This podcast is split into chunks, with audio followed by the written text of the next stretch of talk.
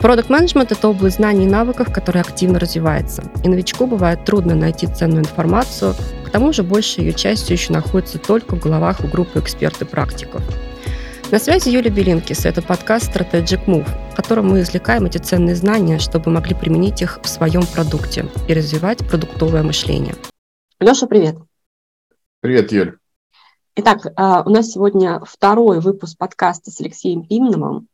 И а, он произошел, потому что первый раз мы не успели обсудить все животрепещущие темы, поэтому а, приняли решение встретиться второй раз. И напомню, а, на чем мы остановились. Мы а, сначала поговорили про канбан как метод, поговорили про типичные, возможно, какие-то непонимания, ошибки при использовании канбан метода. Но а, после этого мы так плавно перешли к понятию организационных изменений и культуры в компании. И на вот этой самой интересной теме мы остановились. Поэтому, собственно, предлагаю сегодня продолжить. Леша, как тебе идея?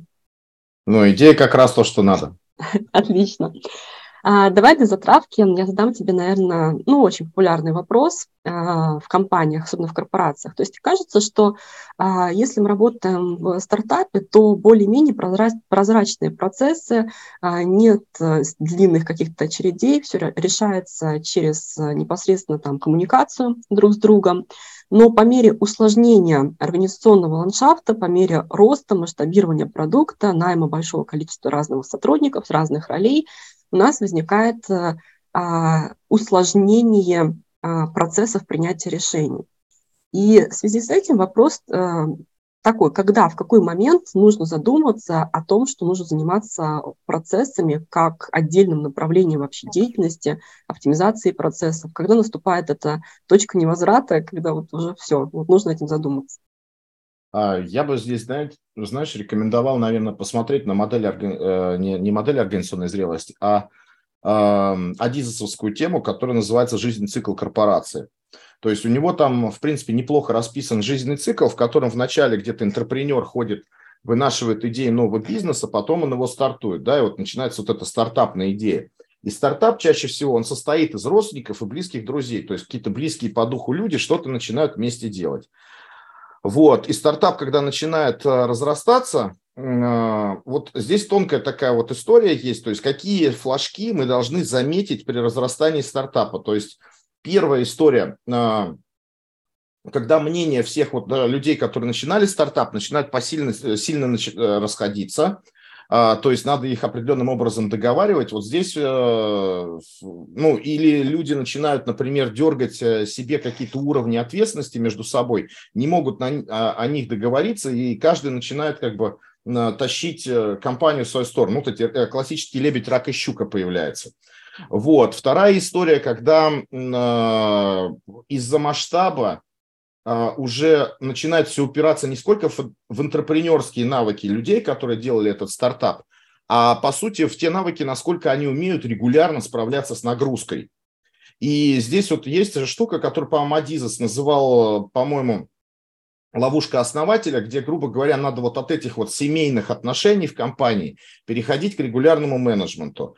Вот, то есть это история, в которой как бы ты уже видишь, что не на чуйке надо работать, не на каких-то вот вещах и связанных там с тем, что друзья горят какой-то идеей и на нее там двигаются. То есть, а именно начинает вот кризис какой-то идеи у них появляется, кризис а, управляемости у компаний, то есть э, человек не справляется с тем, чтобы большим количеством подчиненных работал. Здесь как раз надо уже прописывать процессы, могут появляться ненавидимая такая история у нас, которая называется регламенты, но на самом деле регламент ничего такого, это просто базовый ноу-хау о том, как мы это делаем. Вот, то есть это не обязательно должно быть какая-то вот у нас регламент, это что-то прям подписаться кровью, нарушать нельзя, а нет, это вот э, какая-то вот история, связанная с тем, а как это сделать лучше или для того, чтобы, можно так сказать, повторить опыт, который был в предыдущий раз.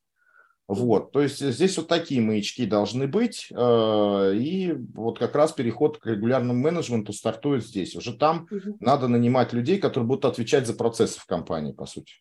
Ну, для меня таким маячком еще и помимо регламентов, э, действительно ненавидимых, а, является время, которое тратится на согласование, то есть напрямую не приносит ценности продукту, угу. но, допустим, огромное количество встреч, каких-то переписок, звонков и так далее. В один прекрасный момент э, человек понимает, что, не знаю, там 40%, даже больше процентов, если говорим про руководителя, то до 80% времени у него уходит на присутствие на различных встречах, комитетах, бизнес-согласованиях mm-hmm. и, и так далее. Вот что ты думаешь по поводу встреч как способа синхронизации? Я, во-первых, положительно к этому отношусь, потому что любая встреча – это, так сказать, групповое принятие решений какое-то, выслушать большое количество мнений. У группового принятия решений есть как свои плюсы, так и минусы, потому что минусы это бывает так, что это все задерживается. Вот чем, почему стартап часто бывает успешен, потому что количество людей, принимающих решения, не такое большое. То есть человек может принимать решения достаточно быстро и двигаться, соответственно, компания может достаточно быстро, но решения принимаются не самые качественные, потому что они об, а, обдуманы не, не надлежащим количеством голов, так сказать. Когда мы начинаем работать группами, там команды какие-то возникают, команды топ-менеджеров. Здесь обдумывание проблемы происходит большим количеством голов, особенно если эти головы еще с разной функциональной направленностью, каждый еще с какой-то своей колокольни посмотрит, какие-то риски скажет. Вот эта вся история будет гораздо более эффективная, но отнимать будет время. Да. Ну и вот в итоге мы приходим к такому состоянию, особенно в корпорации, когда у нас, а, во-первых, разрослась структура, структура, во-вторых, а, разрослось количество, портфель проектов, а, соответственно, разрослось количество команд, и, и все это еще пронизывает большое количество разных неявных процессов, приправленных встречами, письмами, телефонными звонками и так далее. Вот. Ну и вот в этот прекрасный момент э, многие компании э, задумываются или уже задумались, даже пытались реализовать а, кросс-функциональный подход да, к управлению. То есть вот возникает понятие кросс-функциональная команда, которая по ну, как бы best practice должна быть достаточно автономной, она там что-то делает. В команду входит, если кто-то не знает наших слушателей, то если это продуктовая команда, да, туда очень часто входит, ну, соответственно, продукт-менеджер, а технический специалист, маркетолог, аналитик, там, разработчики, тестировщики и так далее. Да? То есть возникает еще такая эволюция agile э, команды до кроссфункциональной бизнес-команды, э, бизнес-единицы. Как следствие возникает вопрос управления такой командой. Что с твоей точки зрения, из твоего опыта сейчас делается правильно, что неправильно, а, нравится ли тебе а, эта эволюция, как бы понимание, а, что должно работать в организации, как это все должно работать, какие-то мысли на этот счет. Вот смотри, я бы это не назвал э, эволюцией, я бы это назвал скорее как копипаста из каких-то других компаний э, best practices, которые не являются очень хорошим. Смотри, вот кроссфункциональные команды, они появляются вокруг чего-то. То есть чего-то, что мы можем назвать продукт.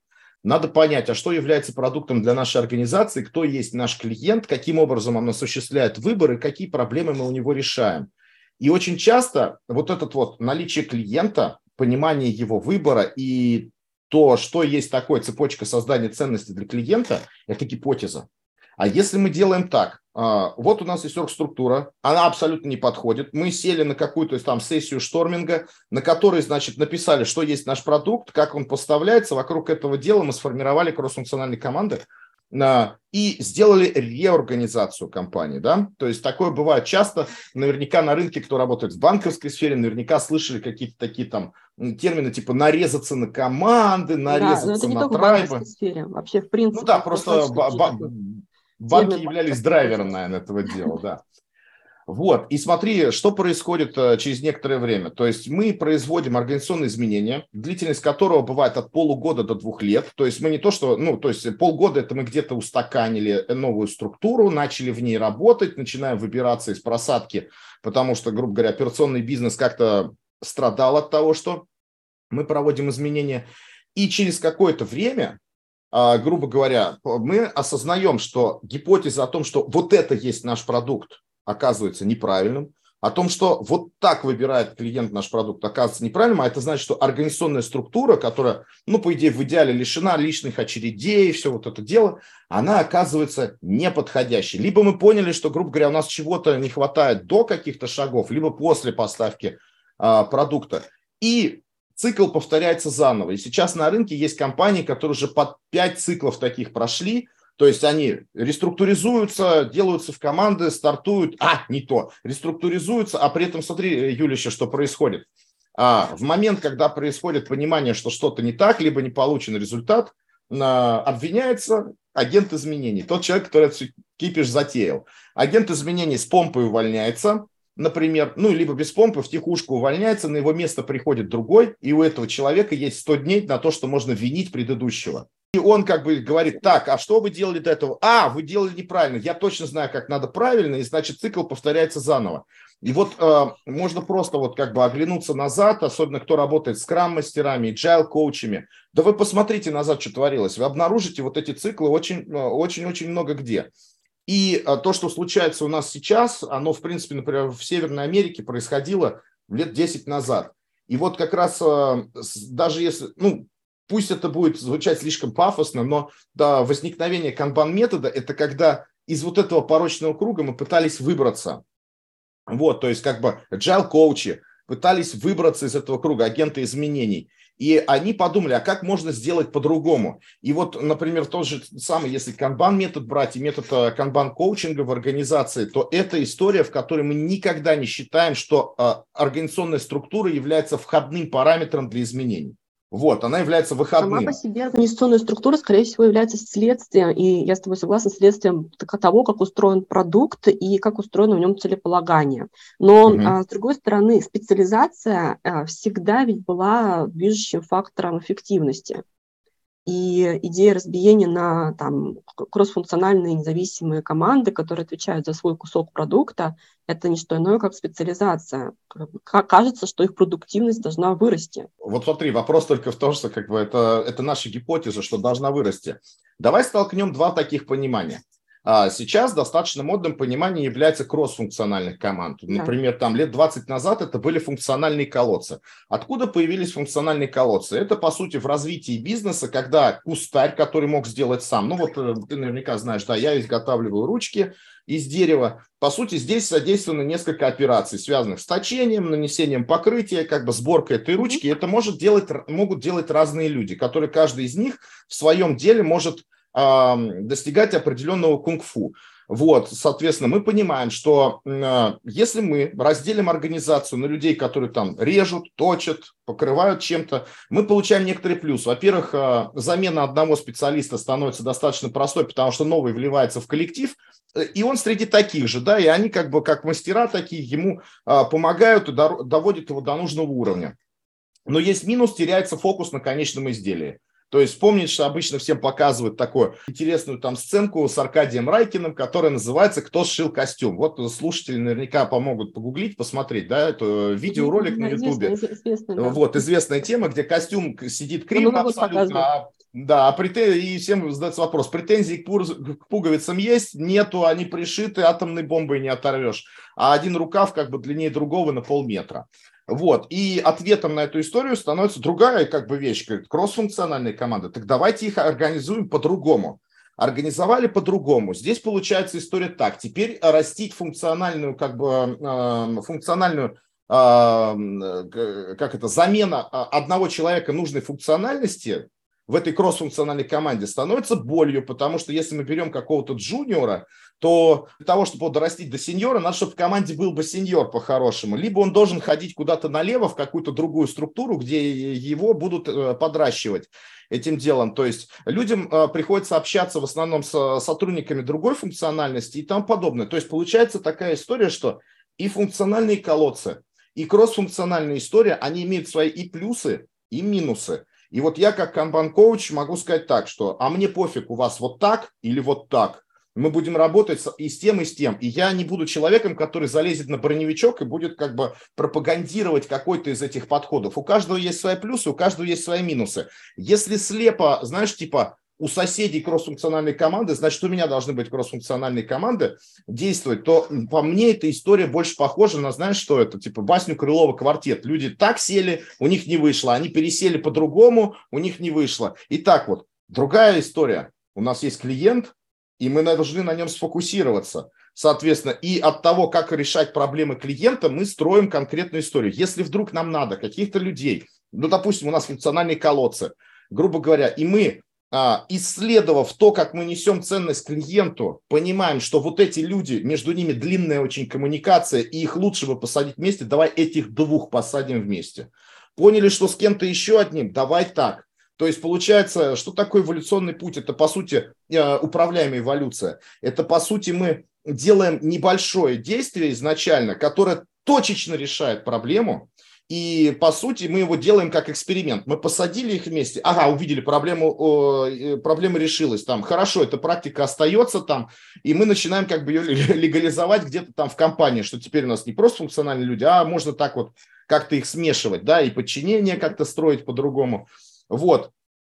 И, и потом как бы получается так, когда мы э, в корпоративную культуру начинаем вносить вот эту историю, что изменения неизбежны, они будут идти небольшими пачками, они будут как эксперименты делать, как бы люди привыкают к тому, что изменения проходят. А когда люди постепенно привыкают к тому, что изменения проходят, мы можем заносить все более и более более серьезные изменения. И, например, компания, которая прошла какой-то в этом деле серьезный путь, она уже может более э, серьезную реструктуризацию себя заделать. Вот, то есть мы скорее пропагандируем подход вот такого плана, когда мы э, пытаемся именно а, точечно решать проблемы, и, соответственно, на базе них как бы вырастает новая структура, новая организационная структура, которая более подходит для того, чтобы решать клиентские, клиентские проблемы. Угу.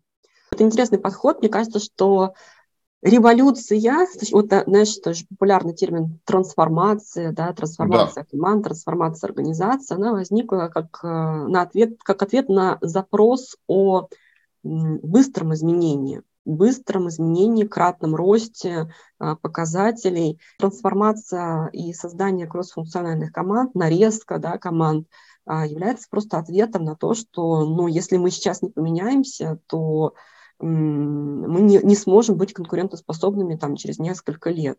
Почему? Угу. Потому что а, не хватает гибкости, не хватает там результата, не хватает нацеленности на результат и так далее, и ответственности за этот результат. Вот для меня а, такая нарезка, она прежде, прежде всего даже не про процесс, не, не про то, что нужно кого-то посадить рядышком друг с другом, а про ответственность за результат. То есть сразу понятно, mm-hmm. что окей, да, у нас есть какая-то цель, и за эту цель есть ну, ответственная команда в данном случае. Но как следствие внутри команды э, там происходит э, достижение этой цели. Э, и как следствие, второе следствие из этого, это то, что снижается количество задач в очереди. Ну да, то есть это же тоже способ оптимизации а, там, нашей очереди задач. То есть если мы пытаемся разделиться на команды, это приводит к чему? К тому, что мы все равно выделяем некоторую область внутри продукта, над которой, ну, uh-huh. цель точнее, да, над которой она работает. Желательно, чтобы цели между командами не пересекались. А, с чем вот, собственно, я столкнулась,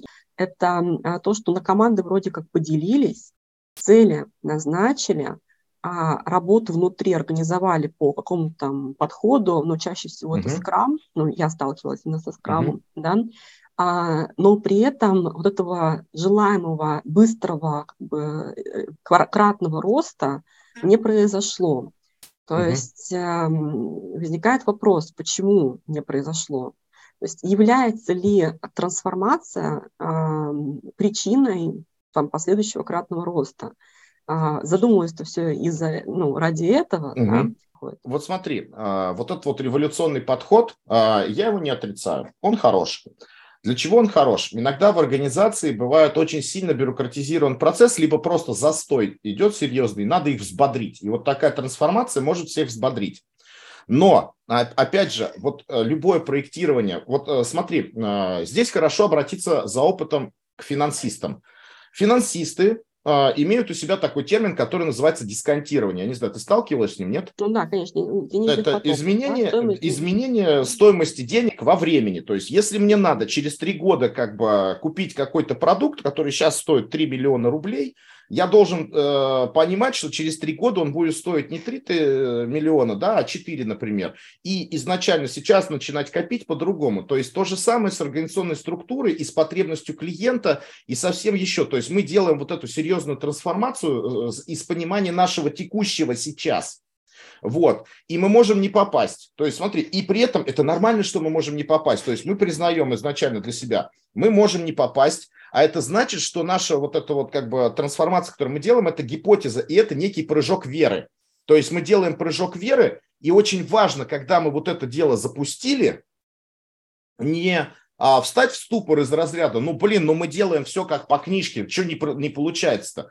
А вот именно когда мы вот это приземлились, начать оглядываться, так, а что сейчас получилось, а что поменялось? Вот новый процесс. А, а как оно работает? То есть, э, смотри, вот здесь именно история такая бывает, что мы не изучили, в чем текущая проблема процесса, а просто инсталлировали новый и сделали прям хорошо по инструкции. А вот если мы еще себе возьмем навык изучения этого процесса для того, чтобы понять, а в чем проблема, то тогда, когда новый процесс будет устаканен, нам надо опять запустить этот процесс непрерывных улучшений, чтобы, ну вот мы сделали этот скачок веры, приземлились, как бы сориентировались на местности и начинаем двигаться дальше. И, возможно, через какое-то время мы даже выйдем за пределы вот этих фреймворков, которые используем, да, и даже вроде бы подходы agile, они не противоречат этому, потому что многие говорят, что там, а, ну как не многие, я это слышал от Джеффа Сазерленда, когда у него учился, вот он а, большой практик айкидо, и он как раз, по-моему, привнес во всю эту историю японскую философию,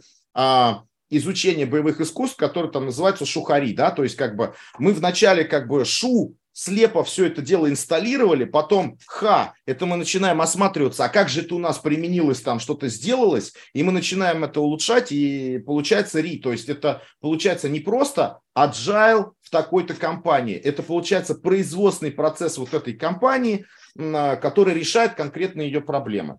Вот, то есть э, на самом деле как бы у всех агентов изменений, у всех agile коучей все навыки есть. Нужно просто чуть-чуть по-другому смотреть на то, что они делают. То есть смотреть на инсталляцию фреймворка не как на какую-то э, типовую деятельность, а как некоторые, значит, прыжок веры, и после приземления нам точно надо будет с этим ориентироваться.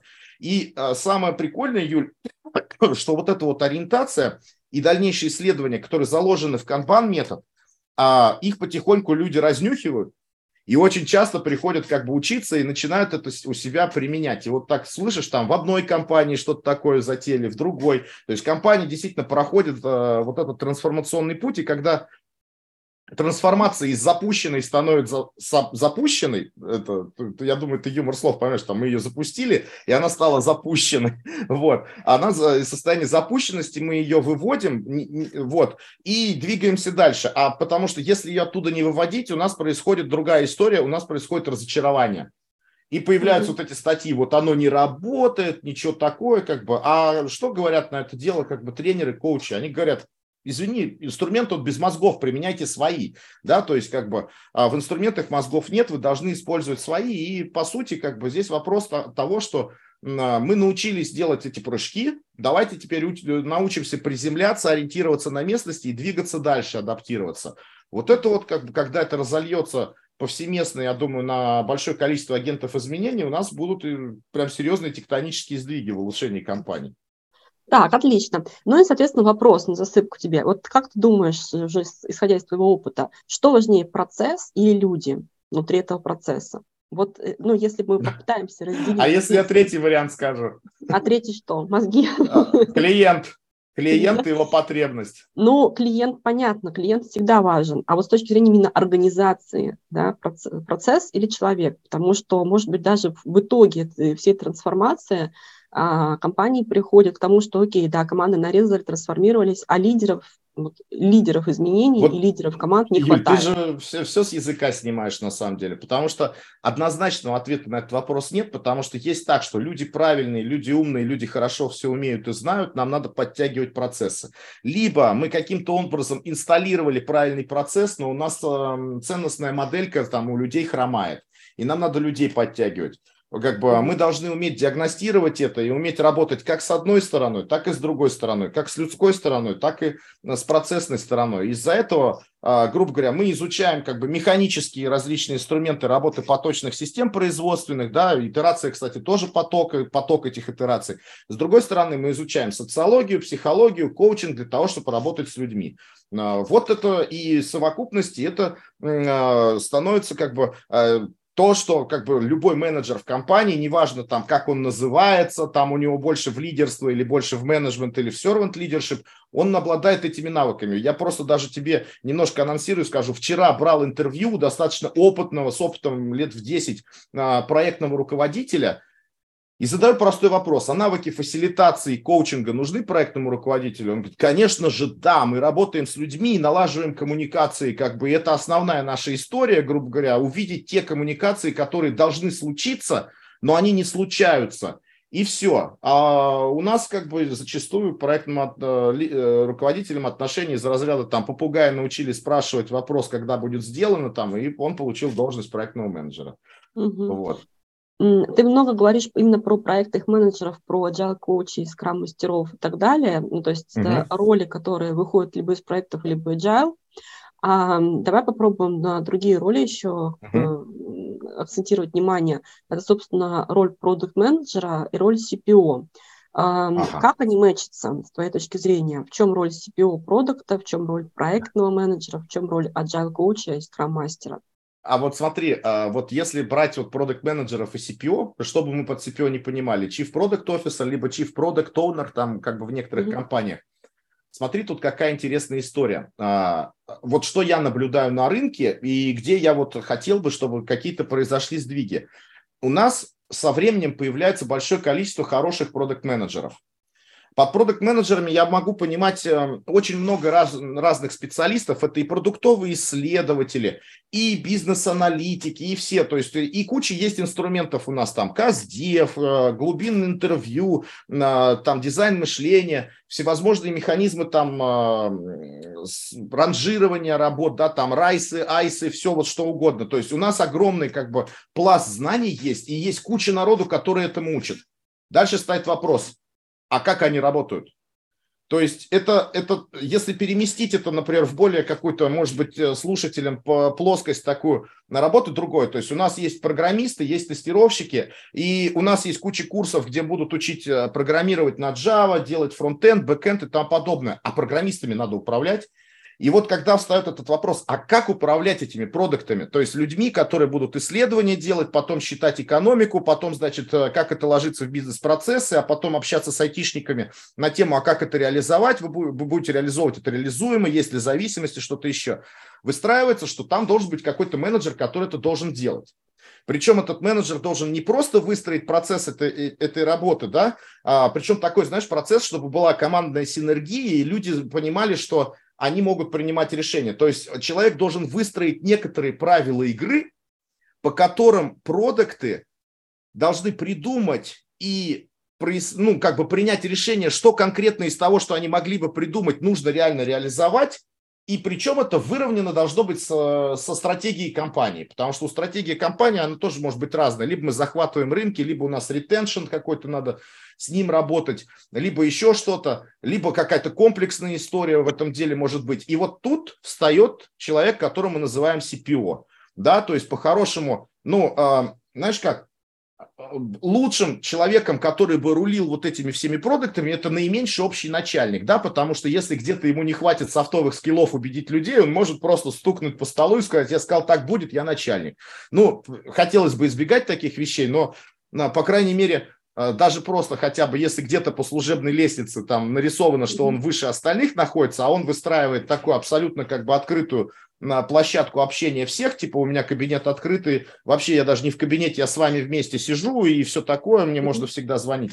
Вот, в этом случае все равно этот человек, он выстраивает правила игры в рамках продуктовой стратегии. Вот, и тогда все, двигаясь как бы выровненно, да, то есть а, начинают двигаться и поставлять, то есть доводить до вот этих команд разработки а, те вещи, которые принесут э, максимум пользы и тому подобное. И после этого встает следующий вопрос. А как выровнять то, сколько всего продукты могут принести на реализацию с возможностями этой реализации, то есть поиск вот этого баланса. Но это там уже дополнительные уже инструменты должны быть. Mm-hmm. Ну, надеюсь, как бы свое э, отношение к продуктовому менеджменту и как им управлять, вот я, наверное, здесь. Ну, то есть, по этой точки зрения, именно CPO занимается оптимизацией кросс-функциональных вот этих всех процессов, а, внедрением там, в том, ну, в том числе, в частности, канбан метода, а, оптимизации нет, нет. и все вот так. Вот он занимается скорее вот этой вот частью, где а, какие-то люди, назовем их так, какие-то люди должны принять решение, что должно быть сделано.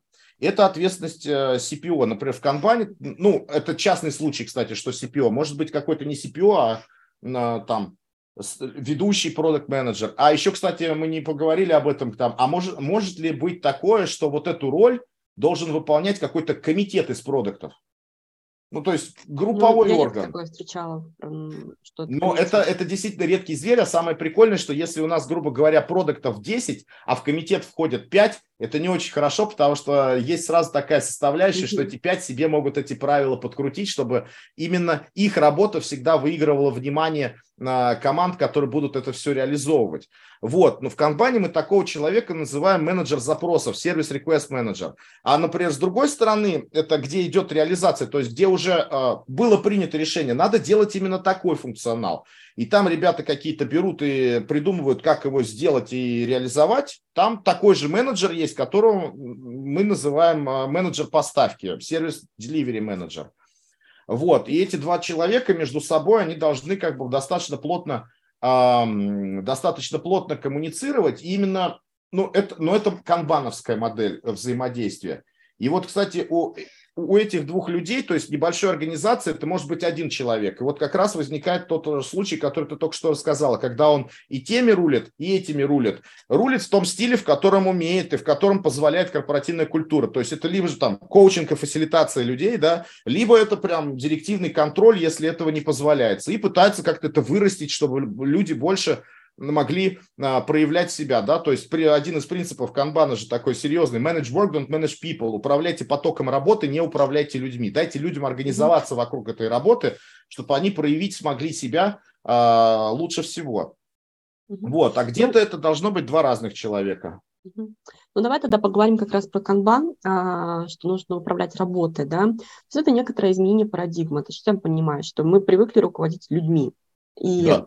а, задачами, которые мы даем людям, с людей спрашиваем, а, у задачи есть ответственный, да, а тут э, в канбане есть э, какой-то даже слом, да, какой-то, как это выход из зоны комфорта. На самом деле мы управляем работой. Поясни, пожалуйста, для наших слушателей, что это значит. Вот смотри, давай рассмотрим простой пример. Когда мы управляем людьми, это часто бывает, когда тебе надо следить, управление людьми, это значит, чтобы каждый человек, э, ему была адресована какая-то работа. То есть и первое, что ты как менеджер начинаешь смотреть, это где у тебя свободные руки. Где у тебя свободные руки, твоя задача озадачить этого человека. То есть появляется свободная рука, засунул ему какую-то, значит, работу в руки. Здесь появилась свободная рука, туда что-то отдал. А, даже больше получается... скажу, некоторые менеджеры вообще не могут даже вытерпеть такой ситуации, когда у, них нет э, загруженного да, сотрудника. Вот. Сразу ну и получается, смотри, если, если у нас фокус на том, чтобы загрузить сотрудников, то мы получаем загруженных сотрудников. А что у нас получается с точки зрения реализации клиентской ценности? Пусто. И такое, как бы, в принципе, часто компании, грубо говоря, они осознают себя вот именно в том месте, что они только и занимаются, что загружают людей. Но, смотри, прям совсем сказать, что так делать не надо, я бы не готов был, потому что есть бизнесы, в которых так и надо работать. Например, когда вы аутсорсите специалистов куда-то, то есть ваш основной бизнес, ваш фокус, это чтобы как раз были загружены люди на проектах, и вы будете этим самым заниматься, да? А вот э, уже э, каким образом, то есть э, вы будете заниматься продажей людей, то есть юнитом вашей экономики является утилизация человека, да, а, вот. А, соответственно, заказчик, который выкупает таких людей, он должен быть готов к тому, что он переплачивает за время человека, когда он может простаивать, но он может держать фокус на работе. Теперь вторая часть, фокус на работе. Что это такое? Это, во-первых, а, мы, одна из больших сложностей, например, а, которую 21 век нам дал, это то, что мы не видим, как у нас идет работа. Если раньше я был бы там начальником цеха, я бы зашел в свой цех, я посмотрел, так, здесь у меня лежат железные болванки, тут стоят токарные фрезерные станки, а вот здесь у меня склад готовой продукции. Я вижу, как вот эти а, артефакты, проходя через руки людей по этим станкам, все превращаются в готовый продукт. А сейчас ты не, не, ну, неважно, ты занимаешься маркетингом, продажами, айтишкой, продуктовым управлением. Ты заходишь в кабинет, где сидят специалисты, зашел, там люди смотрят, смотрят в мониторы, закрыл дверь, э, пришел через час, открыл дверь, они там тоже смотрят мониторы, то есть непонятно ничего. И это значит, что нам надо как бы визуализировать, а как эта работа, где, на каком этапе она находится. И тут появляются вот эти доски со стикерами. Вот, не было ни на каких заводах Toyota таких досок со стикерами. Там другой инструмент есть, он для другого нужен, называется Хейдзунка. Вот, а вот именно вот этот каноничные доски со стикерами появились как раз уже в 21 веке. И как только ты это дело визуализировал, у тебя появляется возможность, о, а помимо того, что это визуально нарисовано, я могу любое расстояние, сколько времени проводит каждая эта операция, я могу померить. Вот, если я могу померить, я могу понять, а где у меня происходит просадка и по какой причине. И померить не только в статике, но и в динамике. Например, сегодня здесь мало, завтра здесь много, мало, много. Почему мало-много? Какую-то вариабельность посмотреть. И угу. по сути, как бы это уже касается процесса оптимизации. А что значит управление потоком? А это вот еще очень интересная история. А, смотри, грубо говоря, мы не можем просто сделать так, что вот как бы продукты, например, составили список того, что надо реализовать, положили его в планарный какой-то вот такой вот э, лист, мы его назвали бэклог, и обязательно в этом же порядке люди будут забирать оттуда. Это был бы идеальный мир, потому что в неидеальном мире люди забирают не в порядке. А как бы мы ни хотели, как бы мы ни делали людей совсем, а, ну, я имею в виду сейчас не команды кроссфункциональные, а людей универсальными, то есть бывает так, что работают в команде 4 аналитика, один отвечает за левую ноздрю, другой за правую ноздрю, третий за ухо, а четвертый за нос, например. И эта э, специализация есть. И они приходят в планарный список и просматривают, вот этим я не могу заняться, а вот этим могу, и берут его туда. Потом внутри производственной системы тоже как-то, э, грубо говоря, люди работают параллельно, последовательно, и как кто-то кого-то ожидает всегда. И есть какая-то внутренняя очередь, например, не назову это неправильно, не очередь, буфер, то есть какой-то специалист закончил работу, сложил сюда готовую, всех оповестил, что она готова, можно брать. И кто-то другой освободился, и он идет смотреть, что надо взять. И вот э, он же не берет самую верхнюю. Очень часто как бы даже цели такой нет. Если у нас стоит цель поставлять клиенту быстрее, он может посмотреть на список того, что лежит, и выбрать то, что дольше всего, например, в производственной системе находится. То есть там срабатывали риски, какие-то блокеры были, дефекты, что-то еще. То есть человек берет то, что в системе находится дольше всего. То есть это ежедневное принятие решений о том, куда направить фокус людей. Но это приоритизация по-другому называется. То есть есть определенные ну, факторы. Слушай, приоритизация, которые... я не люблю это слово, потому что оно очень емкое. А, я ну, не помню, мы на прошлом подкасте его разбирали, нет? Нет, не разбирали. Но смотри, ведь, а как по-другому? Ну, понятное дело, что все модели ошибочны, но некоторые из них Некоторые полезны. Да, ну а... вот, соответственно, полезны. Не, оно полезно, то есть ты это знаешь, как вот канба, канбановские люди, они любят все декомпозировать на, на мелкие части, то есть давай разберемся, что у нас есть в приоритизации. Зачастую это последовательность, в которой работа входит в систему. Но если мы предположим, что у нас мир постоянно меняется, сегодня последовательность одна, завтра она будет другая, послезавтра она будет третья. То есть придумали слово другое. Динамическая приоритизация. А я бы повернул вопрос в другую совсем сторону. Кто лучше всего знает об вот этих приоритетах все? Продукт. Если мне надо что-то взять в производственную систему, я, например, delivery менеджер, мне проще подойти к продукту и сказать, что ты хочешь, чтобы попало в систему, что является сейчас самым важным. И продукт, мне кажется, человек, который ночью разбуди, и он скажет, что является самым важным. И тогда получается, что выстраивание вот этой последовательности может оказываться лишней работой. То, что у леновиков называется муда, потери. Угу. А вторая история. Приоритет – это то, как мы относимся к работе внутри системы это уже совсем другая вещь. То есть то, как попадает в работу последовательность, а потом как она там внутри работы идет, где мы фокус идет, что-то эскалируется вверх, что-то вниз двигается. Это механизмы сравнивания одной работы с другой и там подобное. Вот мы в компании разделили эту вот вещь на следующие части, то есть мы используем другой термин, который называется класс обслуживания. То есть это поведение людей или команды целиком относительно какого-то рабочего элемента в системе, потому что есть, ну, и у этих поведений есть разные шаблоны, то есть есть четыре типовых. Один называется такой, а, бросай все и делай только это. То есть появляется работа, и когда она появляется, у нас паттерн такой, мы бросаем все, что делали до этого, и делаем только ее. Есть работа, у которой паттерн такой, что нам надо отложить старт ее. То есть появилась работа, мы знаем, ее стартовать надо через 5 дней. Она здесь лежит, никого не трогает. 5 дней проходит, все, мы теперь ей занимаемся. Есть паттерн, где мы что-то берем по очереди. А есть паттерн работы, когда грубо говоря, мы берем какую-то работу в систему, но мы ей занимаемся, как только если где-то кто-то не сработали риски, например, и человек освободился раньше, он может заняться этой вот задачей какой-то. Это четыре разных паттерна поведения. То есть а, мы стараемся от слова приоритет чуть-чуть отойти, потому что оно очень емкое. Если говорить слово приоритет, один поймет одно, а другой может понять другое. Один будет думать о том, как работа попадает в систему, о последовательности, а другой будет говорить о расписании, как вот по датам расписано, что должно выйти из системы. Вот. Понимание приоритетов у всех разное, и все будут, все оказываются правы, потому что и то, и другое, и третье – это все приоритет. Мы как бы разбиваем это на кусочки, каждому своим имя даем, и пытаемся разобраться в деталях, в тонкостях, угу. где дьявол кроется, да. Вот, ну, вот вопрос про, то, что нужно спросить продукта, и он знает приоритет, и даже вот введение классов обслуживания, а не кажется ли тебе, что все равно это какая-то субъективная оценка? Ну, то есть вообще, в принципе, современная приоритизация ориентирована на субъективизм, на то, что, окей, там команда собралась, села, там баллы какие-то, может быть, посчитала, что-то гибала назначила и так далее. Сроки тоже иногда, ну, даже не иногда, очень часто это субъективная оценка. Все это очень субъективно.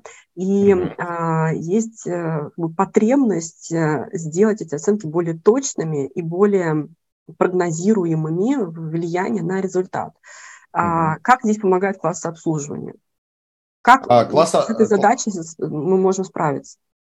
Смотри, класс обслуживания помогает только фокус тебе менять в данном случае. А вот то, что ты сейчас сказала, это скорее история а, некоторой зрелости, зрелости даже процессов в организации или самой организации. То есть, а, смотри, а, вначале у нас есть субъективная история, на основании которой мы даем оценку. Там, да, это то, что называют gut feeling, или мы говорим обычно задом своим чую, да, что вот оно вот столько идет. А есть история, когда мы проанализировали кучу данных и понимаем, что такая работа занимает у нас столько-то в, э, в системе. Но для того, чтобы проанализировать эти данные, нам нужно эти данные собрать. А для того, чтобы их собрать, надо визуализировать и померить. И получается так, что э, многие компании, они, например, даже стартуя какую-нибудь agile-трансформацию, даже не удосужились померить, а какая у них производительность сейчас, трансформировались и теперь они могут сказать, а стало нам лучше или нет. Ну, по ощущениям лучше, да, и это делают крупные интерпрайзы, они вот на этом ощущении работают. А у нас же, как всегда, у нас есть, во-первых, э, ну, если вспоминать маркетинг, что потом и в продуктовый менеджмент попал, у нас есть, а, как это, э, качественные и количественные исследования. Да, качественные исследования – это наше вот ощущение во что-то такое, можно сказать. Да, количественные – это когда у нас есть данные для анализа. И э, наша как бы работа как консультантов – это давать эти инструменты. У вас сейчас пока такое, так, такие механизмы планирования, поставим их окей. Будем наращивать эту историю. В какой-то момент, собрав определенные данные, мы можем использовать другие механизмы планирования, более точные. Там Канбан, например, пропагандирует э, пробабилистический подход, но вообще, в принципе, методов оценки достаточно много. И э, как это, можно выбрать какие-то, но зачастую они к нам пришли, в принципе, из далекого прошлого материального производства, а там неопределенности чуть меньше. Чуть меньше, хотел бы я так сказать. То есть, но она тоже там присутствует. Давай обсудим а, вопрос про канбан. А, канбан ориентирован на то, что ты очень хорошо а, должен понимать процесс. То есть процесс со всеми скрытыми там, очередями, угу. какими-то задержками, скрытой работой и так далее. Вот процесс максимально должен быть э, хорошо описан, выявлен, uh-huh. ну, короче говоря, прозрачен, да. Uh-huh. А, и как следствие а, такое описание процесса нужно для чего? Для, в принципе, ну, некоторые, может быть, даже стандартизации работы. Ведь, О, ну, нет. Мы можем так э, сказать или нельзя? Или я... Нет, не, нельзя так сказать. Нельзя так потому сказать? что, потому а что вот если... нам описывать процесс, если он изменчив? Смотри, обычно процесс меняется не так часто, не так быстро. То есть э, того, чтобы у вас капитально поменялся процесс э, в течение года, такое редко бывает. Очень редко, в течение года-двух. Э, другая история, что вы часто думали, что мы работаем так, а потом мы выяснили, что мы работаем по-другому. То есть это мы ошибались о, о своем процессе, потом выяснили, уточнили, поправили визуализацию. Но смотри, какая вот, что за проблема стандартизации – есть история, особенно она еще связана с таким а, инструментом, который называется Atlassian Jira, что хочется всем прописать универсальный workflow. Вот такого да. не будет, потому что, смотри, вот эта тонкая грань, как бы все люди пытаются там как-то разделить, вот и ты тоже задал вопрос, а что это, люди или процессы? Угу. На самом деле люди порождают процессы. И э, в одной команде, которая вот, э, ну как, знаешь, это вот если какая-то такая история а-ля лес там, да, когда у нас много команд, которые абсолютно взаимозаменяемые. У одной команды будет один процесс, у другой другой, потому что там люди другие. И у этих людей других чуть-чуть другие коммуникации построены, чуть-чуть по-другому что-то сделано, обеспечивают качество по-другому. И стандартизовать эту историю – это попытка надавить на эго людское – то есть поэтому стандартизация здесь в данном случае это скорее плохая история. То есть точно так же, как мы не хотим копировать организационную структуру одной компании, переносить ее к себе, точно так же мы не хотим как бы стандартизовать у всех, чтобы по каждому было. И вот э, механизм, э, с которого стартуют канбановские инициативы, статик, это изучить, как у вас конкретно сейчас, и не пытаться продать это другим. То есть мы, по сути, обучаем менеджеров там или всю команду, если вся команда выполняет роль менеджера, да, мы самоуправляемые, а, всю команду мы обучаем механизмам анализа этого процесса, как там искать, как что смотреть, и э, а, они потом могут это дело совершенствовать, могут делиться какими-то наработками с другими, чтобы те тоже пересмотрели это все дело и на основании каких-то прям не, не, не просто мнений, а данных там могли у себя попробовать ту или иную практику, именно попробовать, а не насильно внедрить ее как стандарт. Угу. Вот. Давай приведем какой-нибудь пример. А, да. Допустим, мы делаем, оптимизируем процесс. Ну, давайте как, какой-нибудь околопродуктовый процесс, например, выделение, вот, болит больше всего, например, то, что выделение финансов, ресурсов, ресурсов, угу. денег.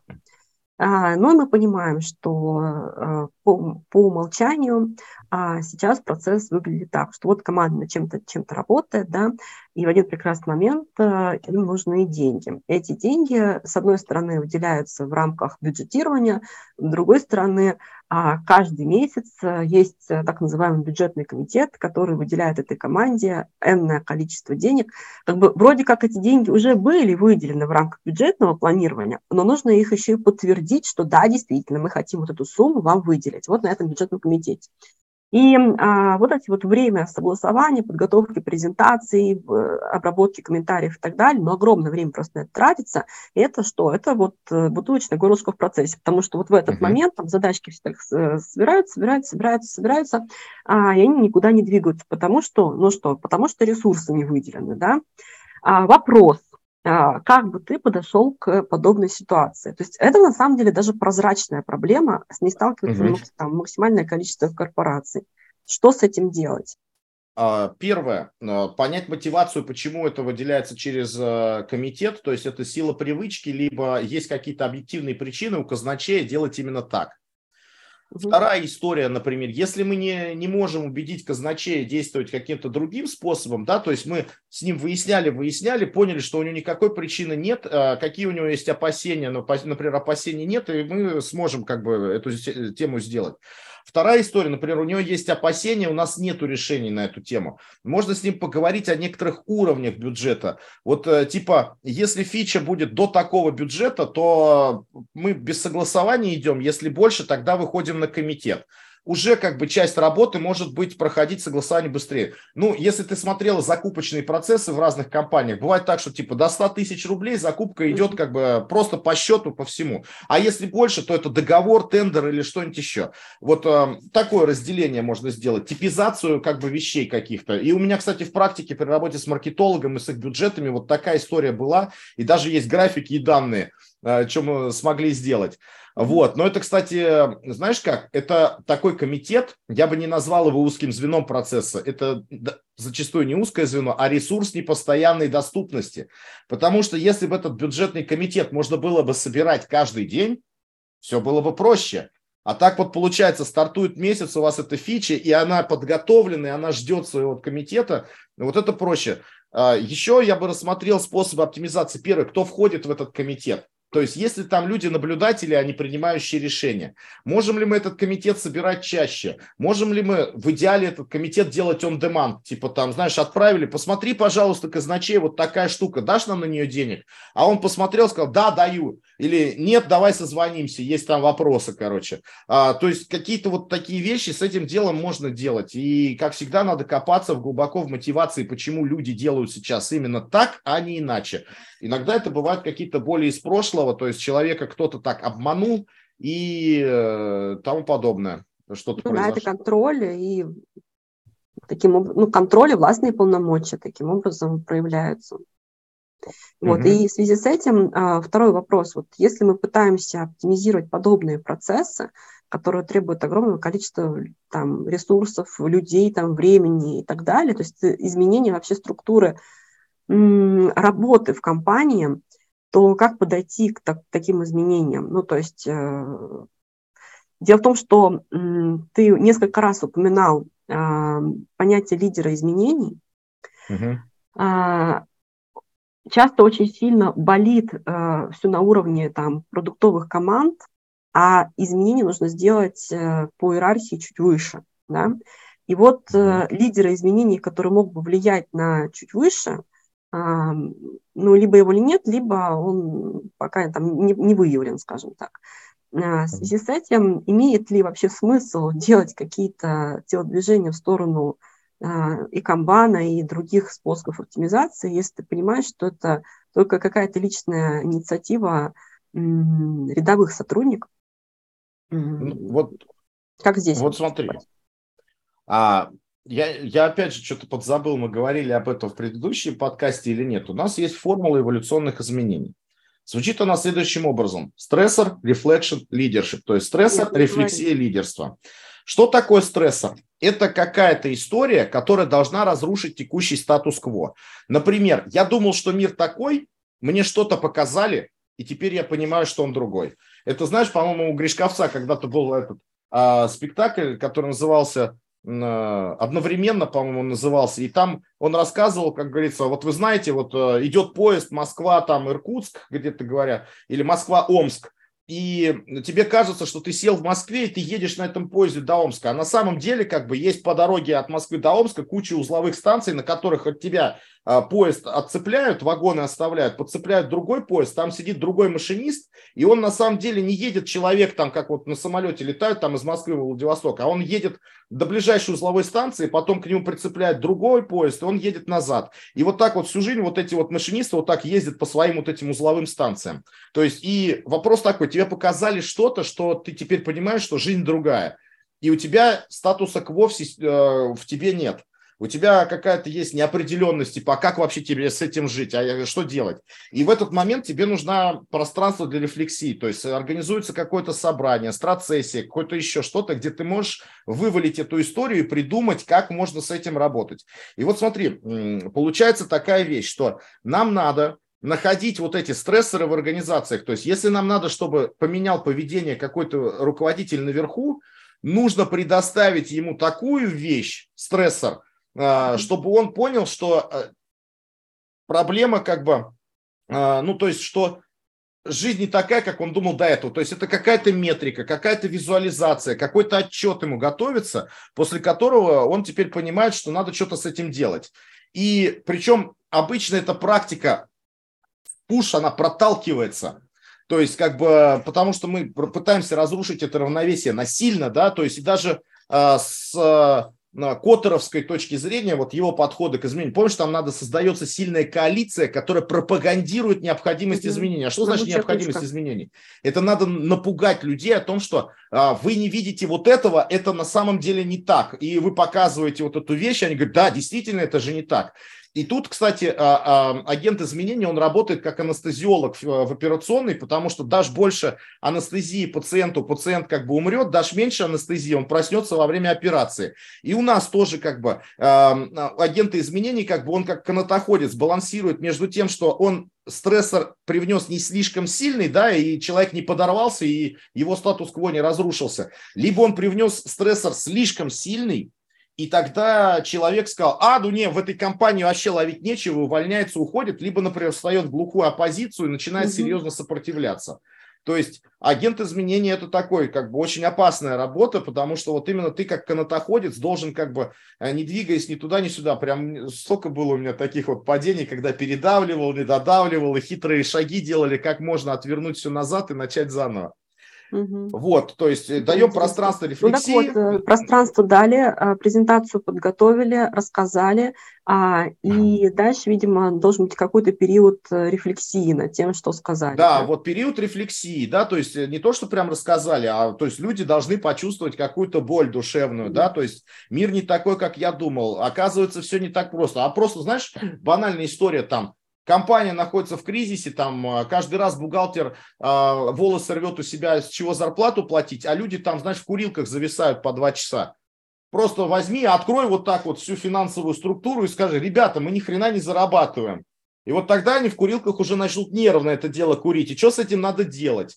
То есть, и, возможно, здесь может появиться какой-то консультант, который, знаешь, я буду использовать на не очень правильное слово, э, это слово накоучит им, какую-то какую практику, какие-то вещи, что они могли бы сделать. А может быть, не будете в курилке отседать там по два часа, а работать будете? Ну, то есть попытается создать такие условия, при которых они эту практику какую-то втянут к себе.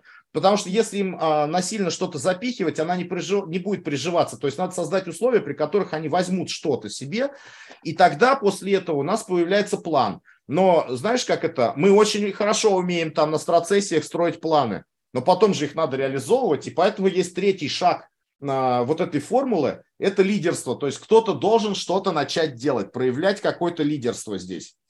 Угу. Вот, то есть стрессор, reflection, leadership, то есть стрессор порождает как бы разрушение статуса кво и текущего восприятия мира и вызывает э, потребность в рефлексии. Рефлексия формирует план и э, подталкивает нас, что нам нужен какой-то лидер, который это дело все затащит до конца. Вот вот так мы подходим к этим изменениям.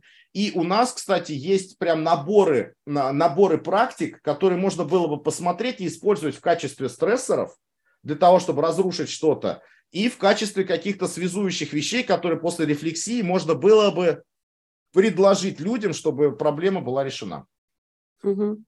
А, окей, а как вы, или ты, да, конкретно, а, борешься с ну, наверное, это слишком, может быть, яркое определение, но как ты борешься с каким-то таким синдромом самозванца, что ли? Вот ты приходишь в компанию в виде стрессора, а да, и такой тоже да? может быть, кстати. Да, и... Типа все такие, о, сейчас будут нам канбан да, делать, его потому что у меня на лбу написано канбан, и все уже это запомнили. Да, да, да, да, да.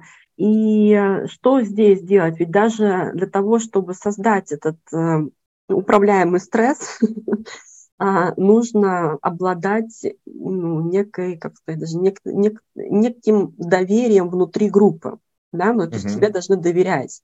Как здесь установить доверие? Вот еще до того, как создать э, какой-то стресс, как установить доверие, чтобы тебя вообще в принципе выслушали, если ты не работаешь, например, в этой компании, а если ты являешься привлеченным консультантом? Uh-huh. Смотри, а, я всегда позиционируюсь так я не провожу изменений сам. То есть проводите изменения вы, я могу помочь вам это сделать. И поэтому обычно я человек, который стоит за чьей-то спиной и нашептывает на ухо. Вот. А вот тот, да, серый кардинал в данном случае как бы изменений, потому что, а, потому что вот э, у меня здесь где-то есть книжка Талеба стоит, которая это, называется «Шкура на кону», а роли, э, вот, э, он говорит там об асимметричности а, действий, которые мы делаем, потому что человек, который разрушает равновесие, он должен за это нести ответственность. Я не то чтобы серый кардинал, я могу ему рассказать этот механизм и помочь ему найти, как его разрушить, да, то есть как это делается. И он, понимая, осознавая свои риски в данном случае, он как бы это делает на свой страх и риск. То есть консультанты не проводят трансформации. Мы помогаем людям в каких-то ситуациях как бы выруливать и находить неординарные решения и даем им знания по тому, как это делается. Вот. Э, то есть а, для того, чтобы я стал стрессором по-настоящему, да, то есть я должен находиться внутри компании как сотрудник. По-другому никак. И причем я должен какое-то время, а, должен завоевать доверие. Как завоевывается доверие? Ну, это, грубо говоря, социологическая история, да.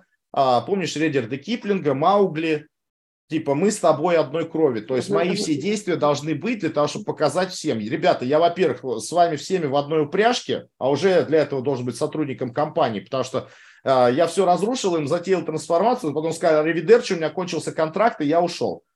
Вторая история, то есть я, я внутри, я менеджер, там, директор по развитию или что-то еще, а, я должен показать, что я свой. Для того, чтобы показать, что я свой, я должен неплохо разбираться в психологии и социологии, как бы стать частью социальной группы, то есть принять язык социальной группы, принять правила поведения и тому подобное, влиться в эту историю. Ну, это уже там индивидуальный подход. Я думаю, ты даже, как это сейчас услышала, сама понимаешь примерно, что там нужно делать. Им делала это много раз, я думаю, как бы такая Смотри, э, вещь есть. Если э, консультант не а, несет прямую ответственность за конкретные ну, там, действия команды и так далее, то за что он несет ответственность? А, риск консультанта – это, по сути, только его это, а, как его, вылетело слово из головы. А, отношение статус. к нему, по сути, статус, да, то есть, грубо говоря, если по рынку начинает про тебя ходить история, что ты зашкварный, что ты приходишь и ни хрена не добиваешься результата, ты вылетаешь из рынка, да, как э, Майкл Портер, услуги которого перестали быть нужны, то есть к тебе перестали а, обращаться. Вот. А, этим рискует консультант. А наемный менеджер, он рискует, там тоже у него, грубо говоря, ты затеял какую-то трансформацию, грубо говоря, а потом свалил. А, или тебя свалили оттуда. Консультант, консультант всегда это репутация.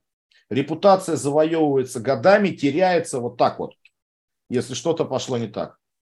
С другой стороны, есть примеры на рынке, в рамках которых, особенно по каким-то хайповым темам, а в продукт-менеджменте есть такие темы, которые, по сути, что делают? Активный очень маркетинг. И вот эта вот социальная составляющая в виде репутации, статуса, она как бы размывается очень активным маркетингом. Mm. В связи с этим вопрос. А, если консультант э, недостаточно известен на рынке, допустим, он только начинает консалтинговую какую-то деятельность, то как бы ты, по каким критериям ты бы отличил хорошего консультанта от плохого? Ну, пока не берем отзывы, там, рекомендации mm-hmm. и так далее. Вот если ты просто видишь этого человека, начинаешь с ним работать. Детали. Я бы спрашивал в деталях, что он делал. То есть э, человек приходит, говорит, вот у меня тут э, вот столько сертификатов, вот столько всего, я работал с такими-то компаниями, что-то еще. Давай глубоко вот о нем. Вот эта компания, что ты в ней делал? Не называй отделы, не называй фамилии людей, типа, какие ситуации, опиши кейсы. Это одна, один сценарий. Второй, это часто у меня, знаешь, одно время приходили, ну, то есть работал же я с кучей разных компаний, и часто HRD пишут там, или HRD, или какой-нибудь там главный там скромастер, главный agile coach пишет, вот такой человек, что можешь про него сказать? И я, например, ничего не знаю о человеке, а, но у меня там типа захожу в резюме к нему, а он там, знаешь, там agile coach многолетним стажем. У меня к этому делу есть определенные вопросы. Если ты там с многолетним стажем в куче компаний работал, то а, окей, а почему ты на какой-нибудь конференции типа Agile Days не выступаешь в течение пяти лет? Почему ты не делишься знаниями? То есть, а может быть, то, что у тебя здесь, это ты все придумал, а, грубо говоря. То есть какая-то такая подозрение хотя бы было. Ну и, соответственно, люди, о которых я работал, я высказывался, о людях, с которыми работал, там, грубо говоря, где не работал, подсказывал, типа, ну или там, я не знаю этого человека, но я знаю, что он на этой конференции выступал. Я говорю, вот посмотрите его доклад, там, наверное, детали какие-то есть, он что-то расскажет. Послушайте его там, поговорите с ним. Потом есть еще все-таки с консультантами, есть еще история, что ну, например, прям лично не подходит, темп работы не подходит, темп разговора не подходит. Ну, то есть есть какая-то история, что не стыкуются люди, да. Вот, то есть тоже может, можете отказаться. Поэтому всегда глаза в глаза, а, не обязательно, что очно, да, заочно созвонились, там поговорили. Вы смотрите тем, как человек объясняет, то есть может ли он быстро что-то сказать или а, он задумывается о каких-то вещах. Вот э, здесь мне кажется, только такая история срабатывает. А остальное все, конечно, сарафанное радио. Оно работает лучше. Леша, еще вопрос про профессиональное развитие. Ты угу. ну, упомянул а, очень большое количество различных а, книг а, и значит, инфлюенсеров в теме, но угу. вопрос, наверное, такой к тебе. Как ты сам развиваешься? А, что ты мониторишь, читаешь, а, на кого ты подписан? А, что ты рекомендуешь? Как ты развиваешься? А, здесь я бы выбрал два направления. А, первое направление – это фундамент строить. То есть это, во-первых, изучать то, что было изобретено до того, как я стал там консультантом, что-то еще такое. То есть классический менеджмент, то, что мы называем классическим менеджментом, потому что там часто мы находим ответы на вопрос, а почему в наших современных подходах построено именно так? Что люди пытались сделать, что не сработало, что сработало, и почему оно вот так? Но это чаще всего упирается просто в работу с определенными книгами. То есть, а, ну, а, э, э, реально, если э, там для подписчиков потом надо, то есть есть, например, книжки, в которых описаны куча разных подходов. Прям можем, могу порекомендовать книгу, там, там куча разных подходов не описано, и ты можешь почитать краткое описание и оттуда понять, что вот нужно купить другую книжку, в которой написано детально. И ты почитаешь, поизучаешь эти вещи например, а дальше надо искать на рынке что-то новое. И здесь тоже есть куча разных направлений, как, как по hard skill ам, там какие-то вещи по soft skill ам, и тут чаще всего помогают а, различные конференции профильные. То есть на них ты можешь заметить человека, что-то у него там такое подсмотреть, потом залезть, почитать что-нибудь. А еще хорошо, если ты заведешь с ним знакомство, и в ходе таких разговоров может быть уже, что ты обнаруживаешь какой-то пласт знаний, который формализован, написан в книжке, и ты идешь его там как бы покупаешь, изучаешь. Вот. Ну и в итоге по, по твоей аналитике того, что происходит э, с точки зрения методологии подходов, что будет дальше? Что появится а... в следующем году? Смотри, э, смотри, здесь есть такая история, что а, первое, что хотелось бы, чтобы появилось, а второе, я готов а, сказать такую вещь. Сейчас у современных консультантов, agile коучей, которые любопытные, которые все изучают, что есть вокруг, того пласта знаний, который там есть, нам хватит еще на ближайшие лет 20. То есть нет, я не вижу сейчас ни одной проблемы, с которой до этого не справлялись в компаниях. Ну, пока что вот так вот не вижу. То есть это описано. То есть либо люди не знают, как это делается, либо не пробовали, либо как бы пробовали, но пробовали плохо. То есть там как-то не, не имплементировали. То есть либо инструмент не подходил как бы к проблеме. Вот, возможно, где-то когда-то будут возникать серьезные проблемы, но для этого нам нужно, чтобы рынок еще серьезнее поменялся. Последний вопрос. Ага. Леш, посоветуй тогда какие-нибудь, наверное, три источника либо книги нашим слушателям. Что нужно прочитать must-have обязательно для того, чтобы э, накачать мышцы в сфере agile, scrum, kanban, ну или вообще, может быть, менеджмент. Ну, просто не, не очевидные истории, наверное. Угу, не очевид... а, может быть, неочевидные, да. Не да, смотри, да, что-нибудь и, такое и, Или там книжки, которые мне повернули, грубо говоря, мозг в какую-то сторону. Да, Одна да. книжка ребята, которые меня знают, скажут, что я баянист, потому что я ее пропагандирую уже очень давно. Это э, Рэй Эмильман, э, босс, как он, по-английски она называется Good, uh, Great Boss, Dead Boss, а в русском переводе она называется Босс бесподобный или бесполезный. Это бизнес-роман э, с очень серьезными внутри заложенными механизмами социологическими. Вот, то есть читается, вот ты за два вечера ее прочтешь или даже за вечер. То есть ты открыла ее, и пока вот ты ее не закроешь, как бы ты не отлипнешь от нее. Ну, давай, может, порекомендуем книжку, которая про, э, чтобы расширить вообще горизонты у людей. Ой, я ее нашел. Значит, а, называется «100 ключевых моделей и концепций управления». Вот такой толщины книженцы. Такая. Да, она как энциклопедия, то есть э, ты ее открываешь, вот там, часть 2, инновации предпринимательства. И тут какой-нибудь инструмент там описан, например, сейчас я мотану. Так, а что такое состояние потока по Михаю Чиксон-Михаю? То есть кратенько он это дело описывает и дает ссылки на Чиксон-Михаевские книги. Вот они у меня тоже здесь стоят.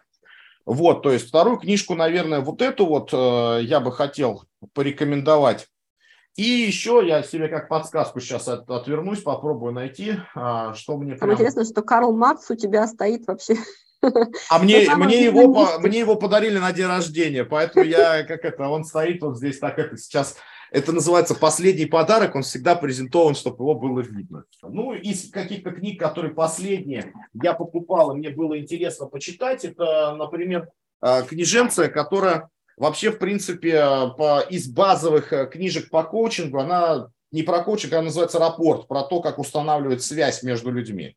По mm-hmm. сути, то, с чего коучинг начинается, да, то есть установление рапорта. Французское отлично. слово, если кто вдруг там не знает. Да, вот отлично. как бы три книжки от меня сейчас. Супер. Леш, спасибо тебе большое за беседу, было супер интересно. Книжки обязательно мы ссылки оставим после нашего видео. Удачи тебе в твоей консалтинговой практике и спасибо за а, уделенное время. Тебе спасибо и всем зрителям и слушателям спасибо.